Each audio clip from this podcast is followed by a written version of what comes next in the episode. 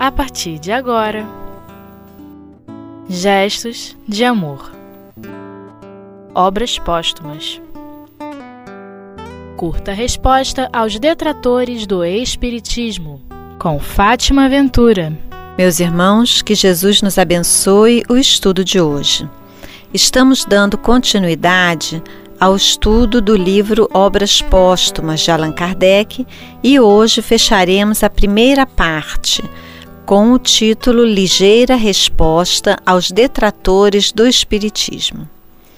Allan Kardec inicia o texto dizendo o seguinte: é imprescritível o direito de exame e de crítica, e o Espiritismo não alimenta a pretensão de subtrair-se ao exame e à crítica, como não tem a de satisfazer a toda a gente. É muito bom quando nós pensamos que gostaríamos, na realidade, muitas vezes, de não termos de demonstrar a realidade, a verdade contida na doutrina espírita e por que não, não dizer? Não gostaríamos também de comentar muitas vezes sobre nossas próprias vidas. No entanto, o direito de exame, o direito de crítica, a liberdade de pensar e de expor o próprio pensamento dentro dos limites do respeito é alguma coisa inalienável a toda criatura. Mas existe um limite, o limite do respeito, o limite do direito. E como fazer isso? Como estabelecer esse limite? Allan Kardec nos fala de uma, uma, uma questão muito importante. Ele usa a seguinte expressão: conhecimento de causa. Ou seja, como vou comentar alguma coisa sem ter conhecimento de causa? Podemos levar isso para a vida pessoal, é um parênteses que fazemos aqui. Como vamos comentar a vida de alguém se na realidade não temos conhecimento de causa sobre a vida daquela pessoa. Porque é muito difícil conhecer realmente a vida de alguém. Às vezes não conhecemos sequer a nossa própria. O que nos motivou a determinadas atitudes? São às vezes sentimentos, preocupações, traumas, experiências que estão tão escondidas dentro de nós que é difícil ter conhecimento de causa para falarmos a respeito de nós próprios, quanto mais a respeito da vida alheia. No entanto, comentamos: podemos? Sim, podemos. Com intenção sincera, dentro dos limites do respeito, do objetivo do aprendizado nosso e de auxiliar os companheiros dentro das nossas possibilidades. Mas precisamos pensar nesse aspecto. Tenho conhecimento de causa a respeito daquilo que vou comentar? Com quem comento? De que maneira? E com que objetivo. Então, a doutrina espírita também pode sofrer a crítica, o exame dos companheiros de outras religiões, daqueles, inclusive, que são contrários a ela. Pode sim, mas é preciso que seja feito dentro desses mesmos parâmetros. Kardec nos coloca que muitas vezes se atribui à doutrina espírita uma culpa que não é dela, como por exemplo a de um falso médium. E aí disse assim: Olha, é um embusteiro, está vendo? Essa história de espiritismo é assim mesmo. Não, essa história de espiritismo não é assim mesmo. Kardec dá o exemplo do médico. Nós não podemos dizer porque uma pessoa usa de maneira inadequada a medicina e muitas vezes sequer é médico, mas se coloca como sendo. Nós não podemos dizer que a medicina é ruim ou que os médicos são incompetentes. Aquele médico tem uma dificuldade ou aquela pessoa se fez passar por médico trazendo dificuldades àqueles que o buscaram como clientes. Então é preciso separar uma coisa da outra. Há falsos médiums? Há. Há pessoas que usam de maneira inadequada a medicina? Sim. que falam em nome da doutrina espírita, não sendo verdadeiramente espíritas? Sim. Então vamos observar, vamos analisar para poder falar realmente com conhecimento de causa. Aquilo que estão falando é realmente o que diz a doutrina espírita? Da mesma maneira na minha vida pessoal, aquilo que estão dizendo de alguém ou de alguma coisa é realmente aquilo que de fato acontece? E hoje nós temos até uma certa epidemia, não é, através da internet que tem muitos méritos. Mas alguém coloca alguma coisa no Facebook, milhões de pessoas sabem. Aquilo é real? Às vezes coloca-se o nome de um autor embaixo de uma frase. Foi realmente aquele autor que disse isso? Preciso parar e pensar, ao invés de simplesmente aceitar o que nos é transmitido como se verdade fosse, porque muitas vezes não é. A respeito da doutrina espírita, Kardec nos coloca que o princípio básico é o conhecimento de causa como de tudo mais. Como ter conhecimento de causa a respeito da doutrina espírita? Procurando na própria doutrina espírita os ensinamentos que ela traz. Vamos buscar onde? Nas obras básicas. Nós temos o Pentateuco Kardeciano, nós temos os cinco livros básicos, e é ali que nós devemos procurar o que é e o que não é Espiritismo. Inclusive, um primeiro livro que nós podemos considerar uma introdução à doutrina, que tem exatamente esse livro, esse título: O que é o Espiritismo? Para nós sabermos o que compete e o que não compete à doutrina. No texto de hoje, Kardec separa para nós alguns pontos básicos. E o primeiro que ele coloca, na verdade, ele separa basicamente em dois, para ficar bem simples, não é? E o primeiro que ele nos coloca é que o elemento espiritual e o elemento material são os dois princípios, as duas forças vivas da natureza, as quais se completam uma a outra e reagem incessantemente uma sobre a outra, indispensáveis ambas ao funcionamento do mecanismo do universo. Parece simples, mas uma primeira coisa que podemos começar a pensar Vivemos sabendo que a vida se compõe para todos nós do elemento espiritual e do elemento material? Ou vivemos com base apenas no elemento material? Precisamos manter a vida material. E aí começamos.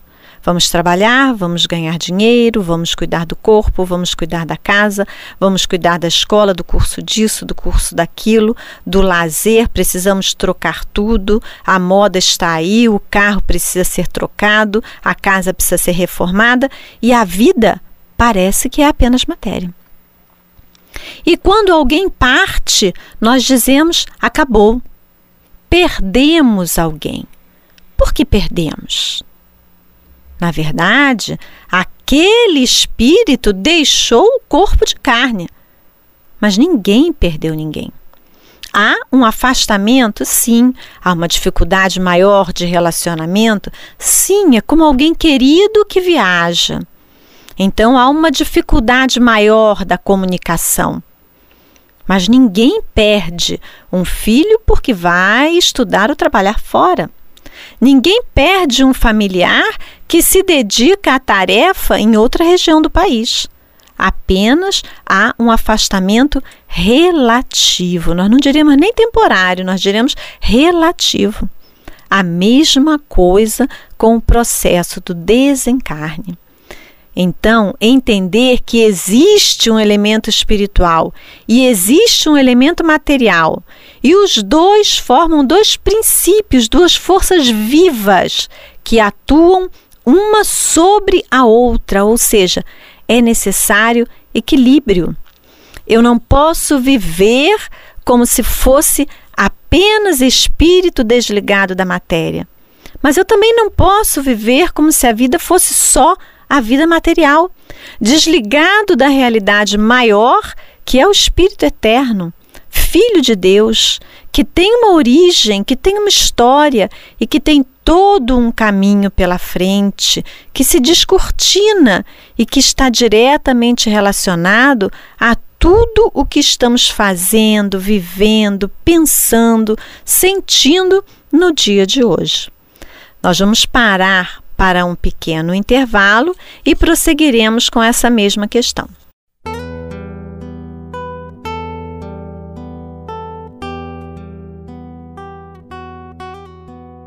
Gestos de amor.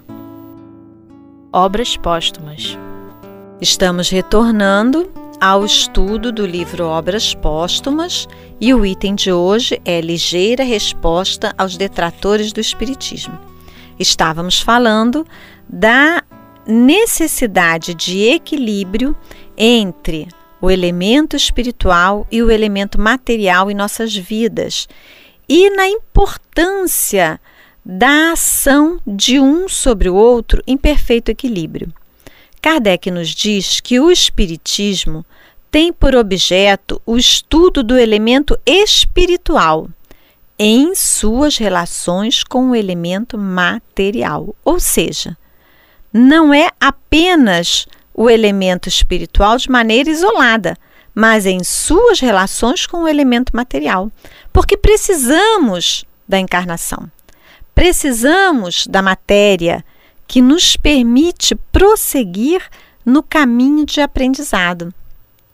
Por outro lado, ele nos diz que o Espiritismo caminha ao lado da ciência, no campo da matéria. Admite todas as verdades que a ciência comprova, mas não se detém onde esta última para. Prossegue nas suas pesquisas, pelo campo da espiritualidade. Ora, nos últimos anos, nós temos podido observar, não só no nosso país, mas de maneira geral, que os estudos da ciência humana começa a caminhar cada vez mais pelos caminhos da realidade espiritual. Então, se há anos atrás alguém apresentava uma doença, principalmente uma doença psiquiátrica, o que acontecia? Havia um laudo dentro da medicina tradicional, uma medicação, em muitos casos, uma internação, e tudo era resolvido e finalizado com as questões da dificuldade do cérebro físico e da criatura aqui na sua vida na Terra. Hoje já conhecemos muitos psiquiatras e a ciência como um todo caminha no entendimento de que não é um corpo doente, não é um cérebro físico doente, mas é um ser doente.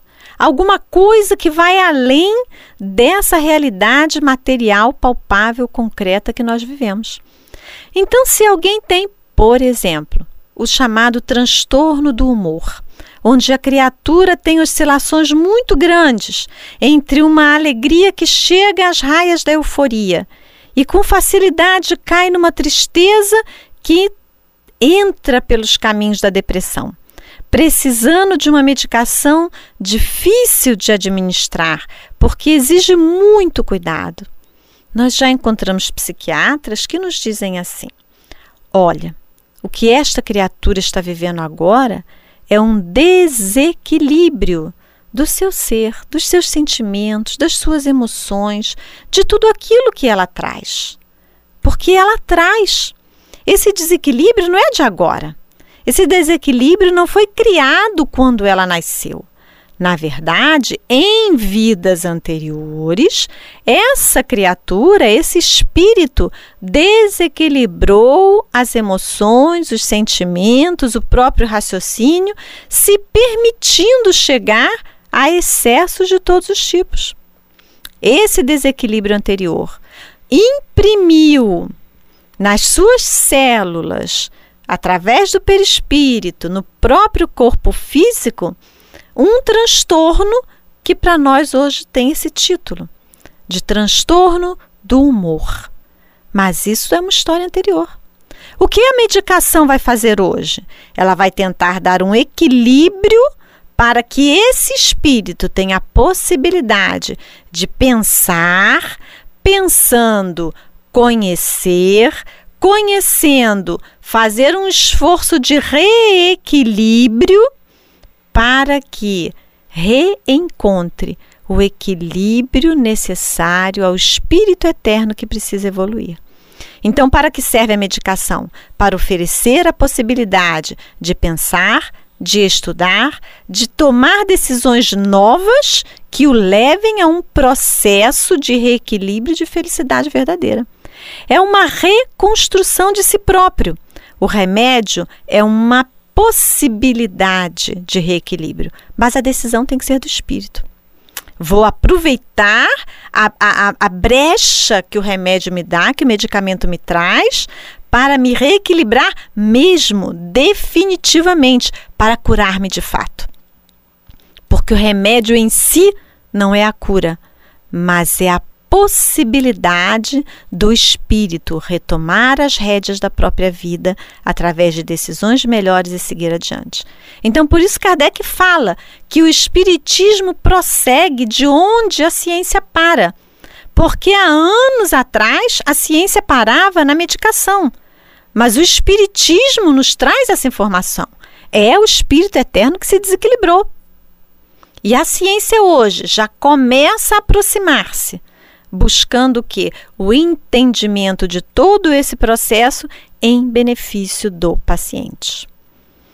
Então, nós concluímos que, na verdade, o conhecimento espírita, de maneira clara ou através dos próprios estudos científicos, mas esse conhecimento caminha de modo a melhorar toda a humanidade terrena.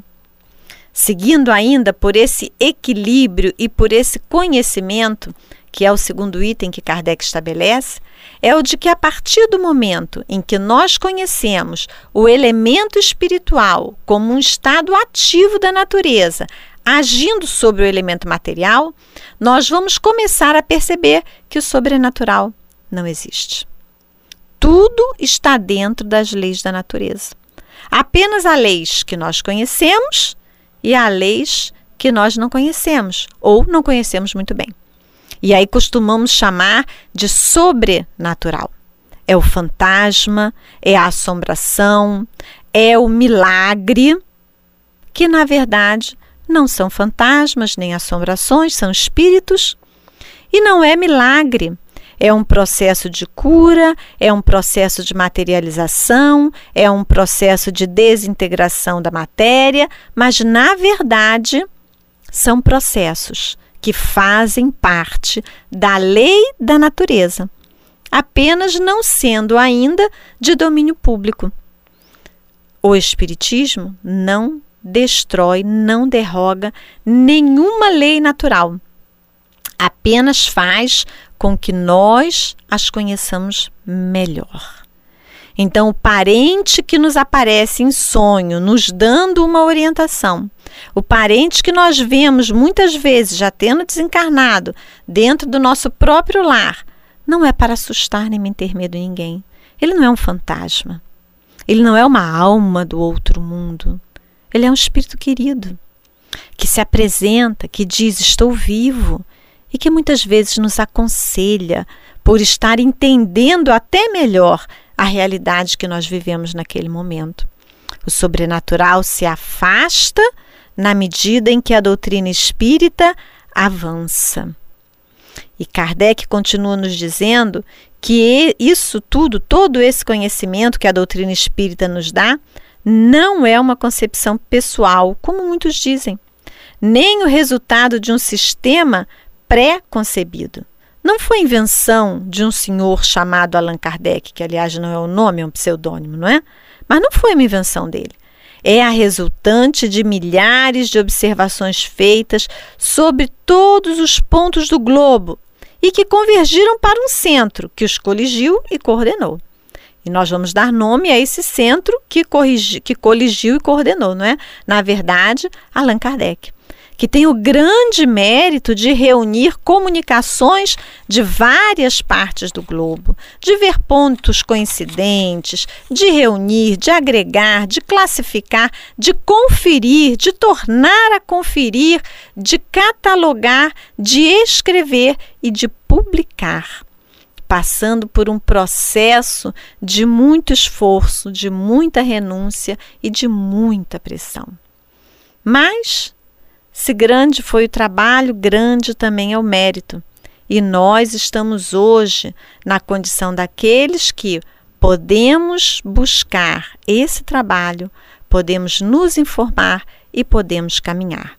Então, a resposta aos detratores, àqueles que tentam agir contra o Espiritismo é: vamos conhecer o Espiritismo. Antes de falar sobre o Espiritismo. E é uma lição de vida que tiramos para todos nós. Antes de falarmos de pessoas, de situações, de instituições, de fatos, vamos buscar o conhecimento para falarmos com conhecimento de causa e evitarmos o julgamento inadvertido, porque Jesus nos, nos recomendou que não julgássemos para não sermos julgados também. Porque com a mesma moeda, com o mesmo peso, com a mesma força que nós fizermos o julgamento, algum dia esse julgamento retornará também para junto de nós. Que assim, meus companheiros, nós possamos encerrar o nosso estudo de hoje.